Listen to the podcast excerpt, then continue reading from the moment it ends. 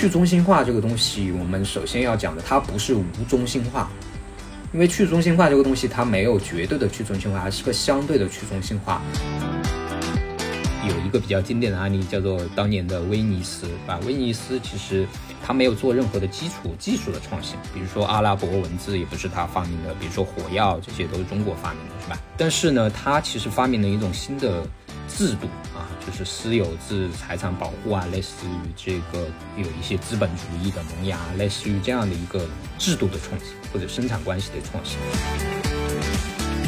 从一个眼前的角度来讲，从一个应用的角度来讲，我们目前看到的 Web 三的最重要的一个啊应用的场景呢，其实还是金融啊，是 DeFi。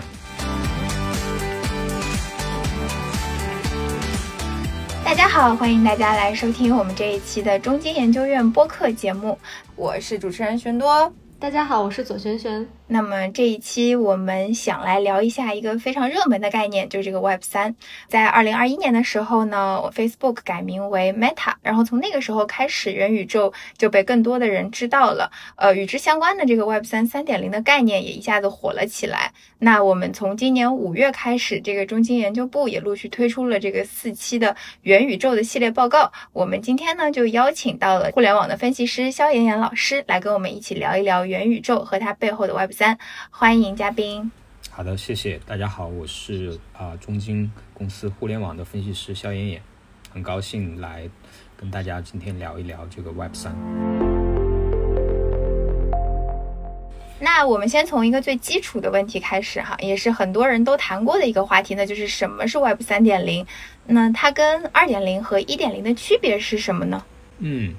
这个确实，我们最近听到了关于 Web 三的很多概念性的词语啊，比如说元宇宙，比如说区块链，比如说加密货币，是吧？比如说 Web 三，我们呃给 Web 三的一个定义，其实是说，我们认为 Web 三首先它是一种生产关系的革新，它是一种基于。区块链，然后具有去中心化属性，加上 token 经济体系特点的这样的一种互联网的新的迭代方向，大家也关注啊。说既然有 Web 三，那它跟 Web 一、Web 二的关系是什么样的一个关系？呃，我们也可以在这个市面上看到很多材料啊，比如说一个呃非常流行的观点呢，就是说 Web 一就是这个只读，或者说大家主要是被动接受信息。然后 Web 二呢，不仅仅是读，还可以写，是吧？大家还可以参与这个创作。然后 Web 三呢，大家觉得这个不仅仅是读和写，还是可以拥有，它有一个 ownership 的这个 economy 的一个概念。呃，但是我们其实觉得这样的一个理解也不不能说不正确，但是呃，可以有一个另外一个角度，什么样另外一个角度呢？就是如果大家真的看过。互联网从九十年代的一个发展的历程的话，你就会发现，互联网从它诞生的第一天开始，或者商用的第一天开始，它最大的革新就是给了用户自由表达的权利，然后去跟他人去互这个互动和社交。不然的话，其实呃，Internet 不应该叫 Internet，应该叫像当年微软啊，比尔盖茨他们主导的叫做 Information Superhighway。其实那个概念叫做信息高速公路，其实是一个基于互动电视的。在微软看来，未来的互联网会发生在电视端，因为电视端它的屏幕更大，它的消费体验更好。所以实际上呢，我们对于所谓的 Web 一、Web 二、Web 三，其实只是给大家一个更简单的去思考，或者说更简单的去区隔的一个名词而已。而实际上，互联网在不断的技术的发展过程当中，过去二十年到三十年，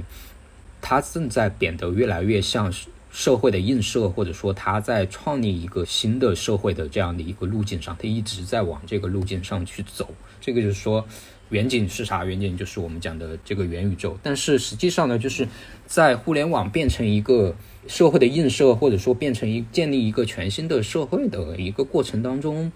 发展到现在碰到了一些问题，这个问题最大的一个问题，其实是我们讲讲的就是生产关系的一个问题。什么叫生产关系的一个问题呢？就是大家都讲的比较多的，像 Web 二这样的一个，呃，我们都知道，像超级平台的模式，不管是在社交领域还是在电商领域，平台主导整个生态的一个发展，平台去掌控用户的数据，平台去拥有类似于像创作者这种利益分配的权利，这样的一个基础环节的存在，越来越使得说整个社区的生态变得不平衡。一方面来讲，这个站在创作者的角度来讲，不管是类似于像 YouTube 啊，或者国内的抖音、快手啊，包括说电商平台上面的商家。他们是整个生态很重要的一个，比如说流量的一个原动力，但是相对来讲，在整个生态的一个利益分配过程当中，其实是不够公平的或者不够平等的。另外一方面呢，就是说站在用户的角度来讲，随着呃 AI 大数据的发展，随着网络效应的一个发展，其实。用户的数据越来越成为重要的一个新新的生产资料，而用户实际上毫无疑问是这些数据的重要的生产者，也应该是数据所有权的确权方。但是相对来讲，就是在原有的这个 Web 二的一个生产关系的角度来讲，用户其实是不掌控数据的，或者说对于整个的数据的确权其实是比较缺失的。所以站在这个维度来讲，就是如果说你的互联网要朝着元宇宙的方向去迈进的话，在现阶段呢，其实整个生态呢是需要一种新的生产关系。这种新的生产关系会解决利益分配不平等的问题，会去解决这个用户的数据确权的问题、隐私保护的问题，类似于包括说呃用户的资产的这种不跨平台转换的问题。呃，只有解决了这些问题，才能真正让这个元宇宙的这个路径进一步的往下走。再加上呢，就是说我们讲 Web 三讲的这个基于区块链的，呃，有去中心化和这个 Token Economy 激励体系的这样的一种生产关系呢，恰好在这个时候又出现了。随着比特币的出现，随着以太坊的出现，那确实，嗯，它就提供了一种这种解决方案。以上呢是站在需求端和供给侧，它正好到了这样的一个。匹配的点吧，所以这是我们对于整个 Web 三是什么的呃一个定义，以及说它的一个必要性的一个阐述。嗯，好的。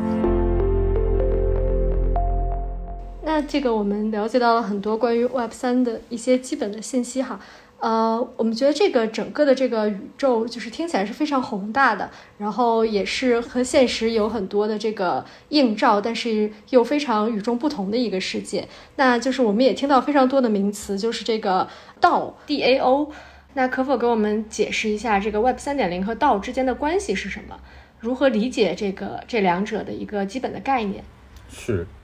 就是比如说道的话，我们把它叫做。Decentralized autonomous organization，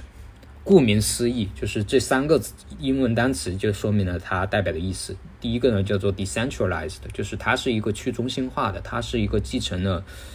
呃以太坊，类似于呃比特币这样的一个去中心化属性，它也是基于区块链去做清算结算的这样的一个呃这样的一个结构。第二个呢叫 autonomous，autonomous 就是自治的。自治的意思就是说，这个公司的很多治理的环节，包括利益的分配，包括很多决策的流程、执行的流程，它都是写到了 smart contract 或者叫做代码里面的。它的执行其实是说，只要程序识别到了某种条件的发生，它就会自然而然执行某一些代码。所以它减少了这个人为操纵的空间，然后也增加了整个体系的一个可信的程度，因为程序是不会作假的，而且代码是公开的，是开源的，每个人都可以看到这些代码。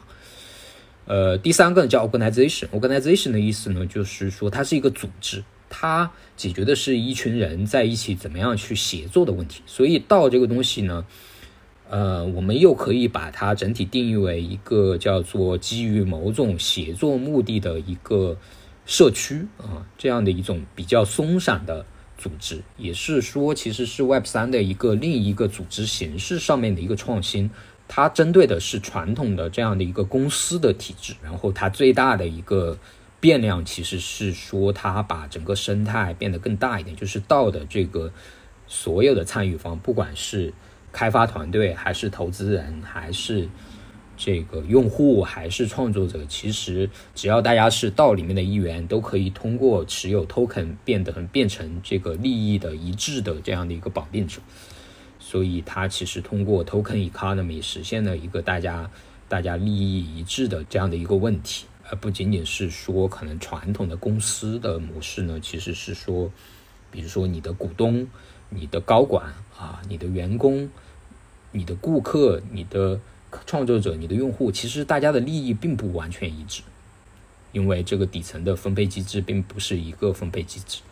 对，所以这个呢，可能是一个道的一个创新的点吧。嗯，那也有很多人说，这个道其实包括这个 Web 三点零，都是和这个平台这个概念是有一些对立的，因为它以去中心化的这种概念，可以把就是呃平台、用户等各种这个各方主体以一种非常平等的姿态，就是出现在这个关系之中。那您觉得这个就是未来会展望的话，是怎样的一个关系呢？就是这个平台、用户等各方面之间。我个人觉得它。它嗯不太是说跟平台的是定对立的，而是说跟传统的二点零模式的平台是对立的。呃，也就是说去中心化这个东西，我们首先要讲的，它不是无中心化，因为去中心化这个东西它没有绝对的去中心化，还是个相对的去中心化。那 Web 三在去中心化里面的一个呃，我觉得呃几点比较重要的点呢，第一个呢就是它基它的整个的清结算体系是基于区块链的。所以大家的整个的利益分配有一个非常去中心化的体制去保证你的利益的分配。第二个呢，就是它的代码是开源的，呃，导致说这个呃任何人其实都没有办法凭借代码的垄断去实现一个产品的垄断或者平台的垄断。呃，另外一方面呢，也是这个降低了这个行业创业的门槛啊，因为代码都是。开源的导致说你要去创立一个产品的话，很多时候就像搭乐高积木一样，你可以很简单的使用别人的代码就可以创立一个产品。第三个当然比较重要的是，未来 Web 三的应用也应该是呃类似于像数据啊这些东西也都是确权或者说是把这些呃所有权啊这个比如说利益分享权也都是要归属给归属给用户的。所以从这个维度来讲，其实是。嗯，我们觉得是 Web 三的一个特点吧，对。好的，那我刚才也听这个肖老师讲了一下哈，我觉得我大致的理解，元宇宙是这个 Web 三和这些技术展现出来的外边的这个形式，但是它的内核其实是基于这个 Web 三的这些区块链，还有这些刚才说的这个去中心化，但是不是没有中心化的这个概念的世界，它是一个有了 Web 三这个技术去加持，然后做到的一个，就是类似于 Internet 这样一个，就是跟我们了解的 Web 二这样一个 Internet。比较像的东西，但是它加了这个 Web 三的技术。那肖老师就认为这个元宇宙还有哪些就是构成的要素呢？对，其实呃，如果从元宇宙的这个维度来讲，我个人认为呢，就是呃，这个从人的角度来讲，其实元宇宙最大的一个最大的一个对人的吸引力，其实是说我们可以去选择再活一次，我们会做一个什么样的人，是吧？这个东西其实是。每一个人在出生的时候选择不了的，这是上天注定。呃，但是在元宇宙里面，我们可以可能可以去选择我们做一个什么样的人，我们有这个给普通人再活一次的机会。我觉得这个其实是站在人的角度来讲，元宇宙给人最大的一个吸引力。第二个呢，其实就是说。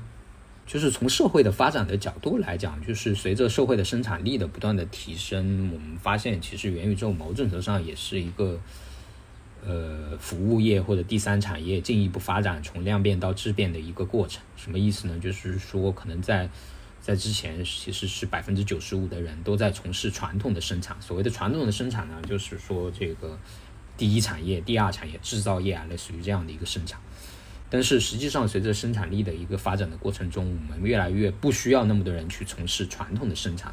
那可能未来在元宇宙里面那样的一个社会里面，可能只有百分之五的人是从事传统的这个生产，然后有百分之五十九十五的人其实是在元宇宙里面消费。那这样的一种概念呢，其实就是它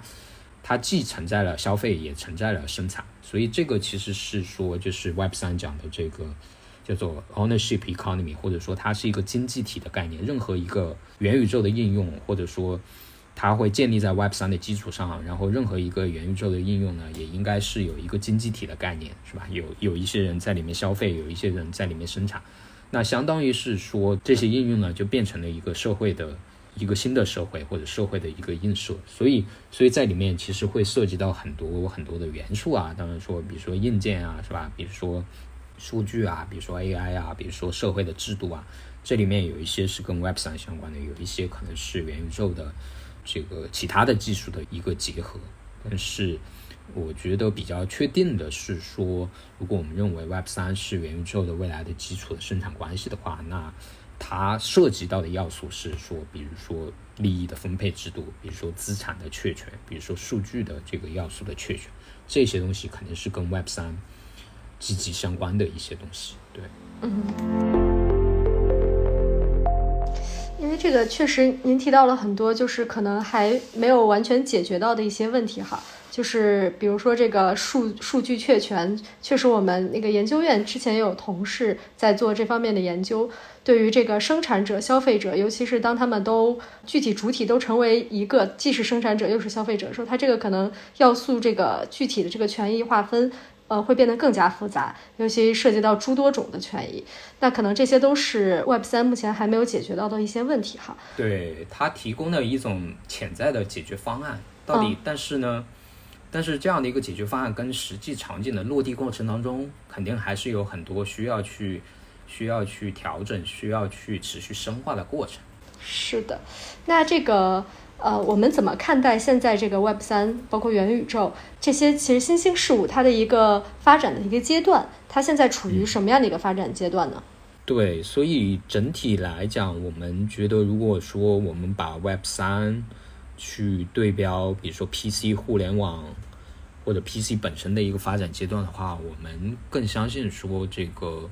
现在 Web 三其实还是在 DOS 阶段。就是它的这个从基础设施的这个角度来讲，它已经有了体系化的基础设施。就像，比如说我们看到了像以以太坊为首的一系列的公链，是吧？越来越多的公链，然后这些公链呢，不同的公链有不同的不同的效率、不同的生态的承受的程度，包括说我们讲这种像道啊，像 token economy 啊，也有了越来越多的实践的经验和案例可以去借鉴。然后包括说像一些应用，像 Define 啊这些应用呢，也越来越成熟了，也构成了整个体系的一个基础设施。所以，所以我们的一个判断呢，其实是说从行业的一个发展阶段来讲，现在整个 Web 三呢已经有了一个比较体系性的一个基础设施，但是呢还远远称不上这个这个完善啊，嗯，称不上完善。我觉得主要有两点。第一个呢，就是说现在整体来讲，这个比如说公链啊，像以太坊啊这种，它整体的交易的效率啊，这些程度还是偏低的啊。比如说现在整个以太坊一点零每秒能处理的交易大概只有十五笔左右，这个相比于现在的整个应用生态的一个发展或者未来的发展，肯定是已经跟不上这个要求了。所以未来的以太坊二点零的这个升级，这个对于行业来讲，可能是一个从功能机到智能机的角度的一个跨越。第二个呢，就是说，如果我们站在元宇宙的角度来讲，我们不仅仅把 Web 三看成一个所谓的互联网范式的升级，而是说把它看成一个元宇宙发展的一个基础设施的话，或者说去打造一个更公平、更平等社会的一个基础的生产关系的话，那它其实还有很多核心的我们觉得基础设施的一个缺失啊，比如说，就像以太坊创始人。呃，V 神之前发的一篇论文叫做“灵魂代币”，是吧？就是这种，它是不可交易的，然后它背后代表的每一个人在这个社会里面的过往的一些经历，包括你的学位，包括你的各种各样的，包括说甚至说人在社会上的一些口碑、荣誉等等这些这些东西，其实也是你要去建立一个这样的一个社会的基础设施，就是不仅仅有一个利益驱动的模型，还要有一个。基于比如说社会上面的，呃，荣誉、道德，类似于这种非经济利益的这样的一个，所以从这个角度来讲，那就更更更加谈不上这个这个完善了。所以整体来讲呢，就是说现在肯定还处于早期的发展阶段啊。如果我们只是从一种互联网范式的这个维度来看的话，那可能已经有了体系性的基础设施。但是如果我们从比如说更长远的一个叫做元宇宙的基础的社会的生产关系的角度去看的话，那还有更多的不完善的地方。对，呃，那那就是肖老师有一个就是比较好奇的问题想请问您哈，就是您觉得在过往的各种技术突破、技术创新中，有哪一种创新可以和现在的这种呃 Web 三这种模式或者是元宇宙这种东西更可以做类比的吗？还是它就是一种非常新兴的一种东西？之前从未有过这样的东西。嗯，当然有很多东西可以去类比的，是吧？比如说最早的时候，因为 Web 三它是一个底层的创新嘛，它是一个生产关系的一个创新，是吧？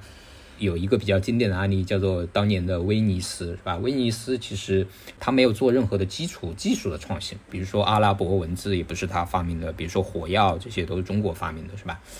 但是呢，它其实发明了一种新的制度啊，就是私有制财产保护啊，类似于这个。有一些资本主义的萌芽，类似于这样的一个制度的创新或者生产关系的创新，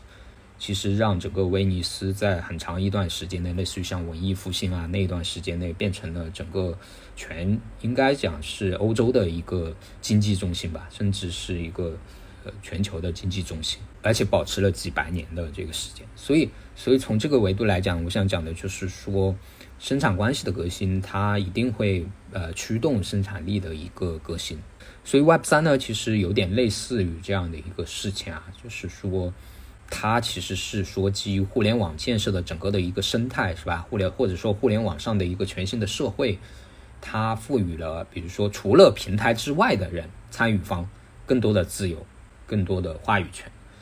呃，那。可能的一个结果就是，它会促进更多的释放更多的全社会层面的一个生产力，从而让这个更多的有更多的创新，是吧？有更多的技术的创新能够发生在这样的一片这样的一片土壤上。对。那呃，我就想问一下，如果我们是这样一个生产关系的革新的话，那它主要的应用场景会在什么地方呢？是，就是如果从长期的角度来讲，从社会。发展的角度来讲，我们认为 Web 三毫无疑问是可以适用所有的场景的。但是呢，如果我们从一个眼前的角度来讲，从一个应用的角度来讲，我们目前看到的 Web 三的最重要的一个啊应用的场景呢，其实还是金融啊，就是 Define。其实我们讲这个互联网过去二十年呃的发展，确实革新了很多行业，是吧？比如说革新了媒体，比如说革新了零售。但是其实，嗯，传统的金融行业在过去二十年的互联网发展过程当中，它还是保持的比较，这个相对于它来来讲，它的竞争并没有那么的激烈。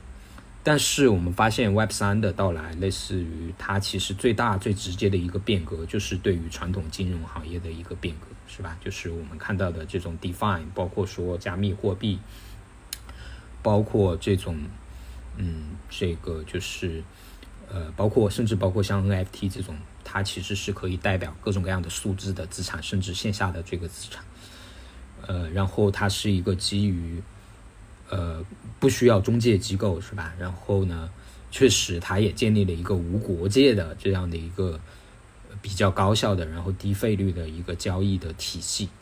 啊。然后呢，嗯，它把很多东西写进了程序了之后，把清算结算放到了链上了之后。很多东西一下就变得确实是公开透明，然后变得可信了。在信任的角度，其实也在某些很多场景解决了这个问题。所以，确实眼前来讲呢，就是 Web 三这个它的这个应用场景最近的，其实就是啊 Define 或者金融的这个场景。但是呢，这个呢，其实某种程度上呢，也是也是 Web 三现在发展遇到的一个瓶颈啊。所谓的瓶颈呢，就是它的金融属性过于强，以至于其他的应用很难有一个正轨的发展，比如说我们看到的类似于像所谓的 GameFi 啊或者 SocialFi 啊，在金融属性过于强、投投机属性过于强的时间的阶段，很可能就变成了一种投机的工具了。啊，所谓的 Play to Earn 呢，首先是 Earn 啊，然后其次才是 Play，这些事情呢，反而就是很简单一点，它就违背了事物发展的本源的规律。是吧？就是如果说你要你要是一个 game fine，或者是你首先的是一个很好的 game，你首先的是一个好的产品，然后这些生产关系才能成为你的这个加分项，而而不是说你是一个很烂的产品，然后嫁接到 Web 三也可以让你这个这个呃雪中送炭，其实不是这样的。所以，所以我们讲呢，就是说。这个类似于我们现在看到的，像 GameFi 啊，像 SocialFi 啊，其实呃也看到了一些新的产品或者发展的方向，但是其实呃，我们觉得里面最大的一个问题还是说它需要去回归本源啊，需要去先做好一款产品，然后再去考虑说我的这种 token token economy 或者 ownership economy 怎么样去建设我的生态，然后利用这些工具来加速我的生态的发展，去拓展我的生态的广度和深度。对，所以所以就是说这个。嗯，基本上是这样的一个一个一个角度吧，就是金融现在是相对比较成熟的，而且确实也看到了很多应用。然后呢，另外一方面，我个我们觉得呢，其实理论上来讲，Web 三是可以应用到很多场景的。简单，就比如说比较近的 Game Fun 啊，Social Fun 啊，但是需要解决的问题就是说，他们这些这些产品需要首先是一个好的产品，然后呢。呃，这个其次好，这个更先进的生产关系才能转化成更先进的一个生产力。对，好的，呃，那刚才那个肖老师也提到了这个 GameFi 和 SocialFi 这两个概念，能不能帮我们稍微解释一下？GameFi 呢，其实就是一个呃，首先它是一个 game 是吧？游戏其实大家都应该知道，游戏是一个什么样的东西。但 Fi 呢是啥？是说就是我们刚才讲的 Web 三呢，其实任何一个 Web 三的应用，它都是一个经济体，它是可以发行它的 token 的。而这些 token 都是可以及时交易的，也就是说，如果你玩游戏，你能够赚这些 token，而这些 token 就是可以转化成金钱，就是你可以把它当成一一份工作，不仅仅是像传统的玩游戏，可能传统的游戏是说百分之九十、百分之九十五的人都是去消费的，是吧？但是，呃，GameFi 它加入了这个叫 Play to Earn，或者说这个呃这个经济体的概念了之后，它就变成了一个小的社会了，变成了一个。变成了一个小的经济体了，可能未来就是说会有百分之四十的人是在里面工作，有百分之六十的人是在里面消费，是在是这样的一个感觉。比如说 social fun 其实也是一个类似的，就是就是也是加入了 play to earn 的属性，但是它是一个从社交产品出发的这样的一个路径，就是您觉得，就是像类似这样的 Web 三的投资，就是呃，可能建议会在哪个方面会比较好呢？或者说，如何就是作为我们普通人，怎么可以去做一做到一个呃好的、有效的一个 Web 三的投资？嗯，对，我觉得现在从发展阶段来讲，毫无疑问，Web 三就像我们刚才讲的，它还很早期，是吧？就是呃，如果从跨越鸿沟的理论来讲，早期的这些产品。能够早期进入这个行业的，其实无外乎是，比如说对于这个技术是有信仰的，对于区块链这种技术是有信仰的人。第二个呢，就是对于整整个产品理念是有信仰的，就是所谓的信仰呢，就是因为相信所以看见，就是相信这个产品未来会有一个更远大的、更远大的这个未来，因为我们相信这样的一个它背后的这种这种产品的理念，所以。但是呢，就是确实就是从现在的发展阶段来讲，Web 三除了在金融领域之外，它并没有给现实的每个普通人的生活带来什么样的一个明显的效率的提升，或者说让你不得不使用 Web 三的这个产品，现在还没有做到这样的一个程度。所以，所以对于任何普通人来讲，我觉得，嗯，我自己的感觉呢是现在应该去。了解了解这个 Web 三背后的一个发展的逻辑是吧？为什么比特币到底是一个啥东西？然后以太坊到底是一个啥东西？然后它为什么我们说它未来会是元宇宙的一个底层的生产关系？那你去看看，你是不是认同这样的一些理念啊？你觉得这样的一些发展理念是不是认同你对于未来社会发展的一个一个规律？如果说呃是，那我觉得这样的一个。这样的一个行业是你值得去长期的去参与，或者说投资，或者说，嗯，它有点会是像九十年代的互联网，未来未来二十年可能都是有机会的，呃，但是而不是说短期说这个炒个币，或者说这个呃这个呃呃呃类似于这样的一种短期的利益的一个追逐吧。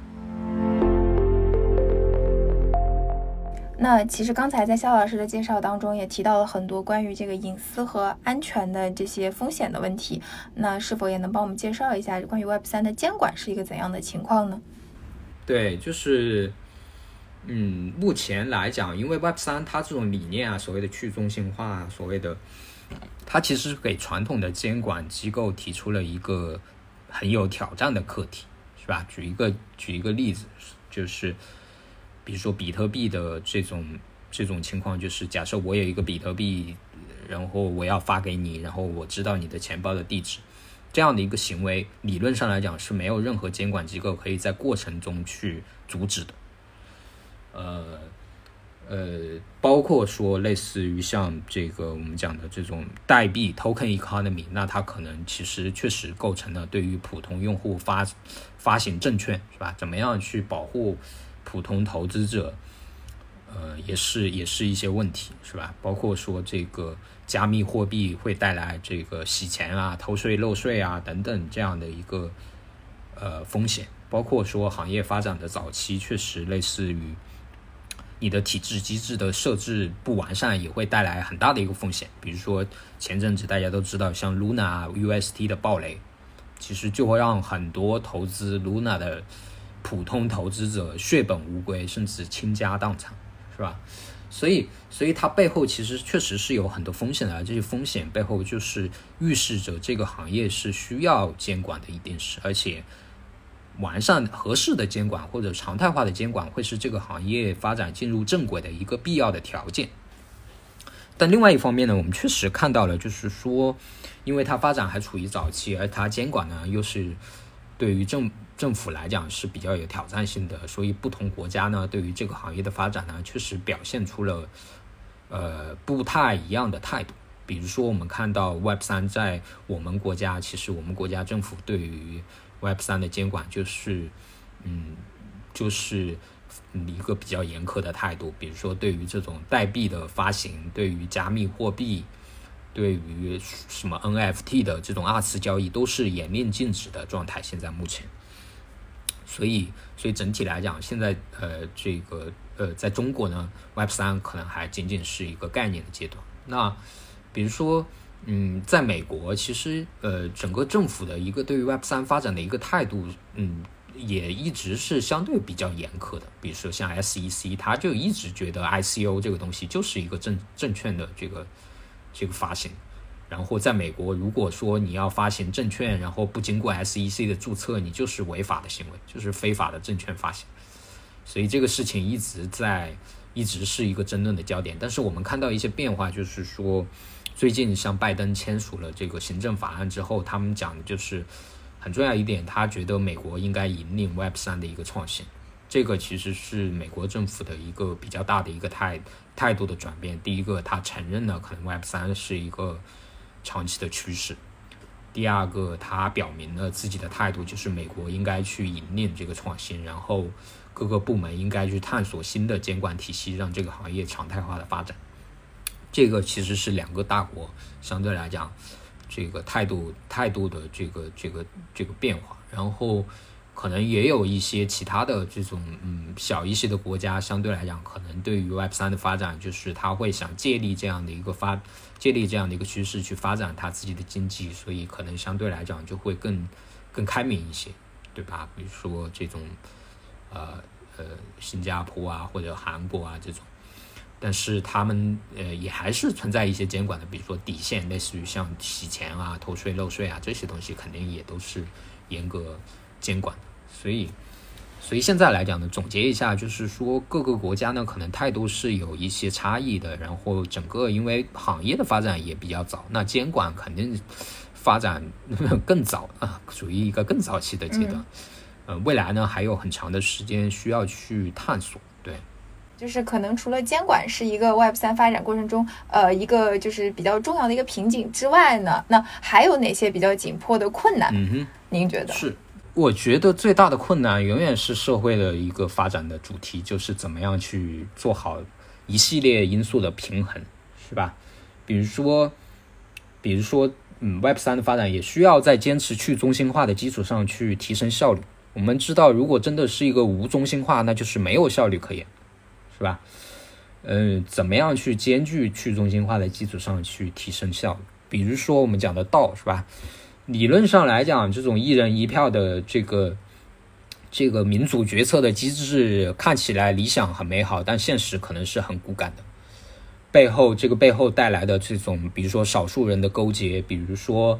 比如说你的选票可能你的 token 的治理权利可能被坏人用经济去贿赂你，或者买买买掉你的投票，呃，甚至说类似于产生了类似于像 Dark DAO 这种，就是专门去买这个 token 的投票权的这样的一些灰色的组织，去掌控这个这个行业的一个发展，获取经济的利益。所以，所以其实 Web 三看起来就是它有一些好的技术，比如说区块链啊，比如说道啊，比如说类似于这种去，嗯，提供了更好的解决一些社会机制问题中间的可能性。但是实际上，我们都知道，这个组成这个社会的一定不是电脑，一定不是程序，而是人。那人的复杂性，这个背后带来的社会的复杂性，这些问题，Web 三都是需要去解决的，都是需要去面对的，并不是说 Web 三就没有这些问题。呃，所以，所以从从从从这个角度来讲，我们觉得 Web 三未来的路也还有很长的路需要去走。然后去中心化是吧？是一定它不是无中心化，那去到什么样的程度是吧？什么样的程度是恰到好处的？然后。这个什么样的治理机制是恰到好处的？什么样的这个利益分配体系是恰到好处的？啊，然后这些呢，其实现在都没有一个都没有一个解决方案，而且现有的这个机制其实是有很多风险的。这些东西，我觉得这个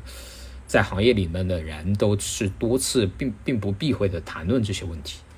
所以这个东西呢，我觉得是。呃，就是现实社会中间的困难，Web 三也是会遇到的，而且 Web 三这个未来呢，也需要去需要去持续的解决。所以，呃，这种去中心化，呃，这种嗯，这种基于区块链的体系，某种程度上理想上看起来是很美好的，但是现实呢，可能是比较骨感的。所以，它在真实的社会实践过程当中，它还有很多很长的路需要去走。OK，好的，那嗯，其实说要去解决这些困难，还是要就是慢慢的靠时间，或者是靠更多对 Web 三感兴趣的人，大家一起去去慢慢的向前探路，然后再去解决，对？对，就是这个，我们觉得实践是检验真理的唯一标准嘛，所以这个就是对于 Web 三肯定也是一样的，就是就它是一个。确实是一个，它的愿景是打造一个更公平、更平等的一个生产关系，但是很可能情况，如果他没有走好这个路径的话，反而可能他造成了一个跟他初始的愿景相违背的结果，这个也是有可能的。嗯，理解了。那呃，本期节目我们也跟这个肖老师学习到了非常非常多，就关于元宇宙，然后关于 Web 三，关于道的这些知识。那听众朋友们可以留言给我们您的想法，也可以如果想了解到更多关于这个元宇宙啊和报告的这些信息，也可以关注我们的微信公众号“中金研究院”或者“中金点金”来阅读更多的这个元宇宙报告。呃，谢谢大家，可以多多关注我们的节目。那我们下期再见。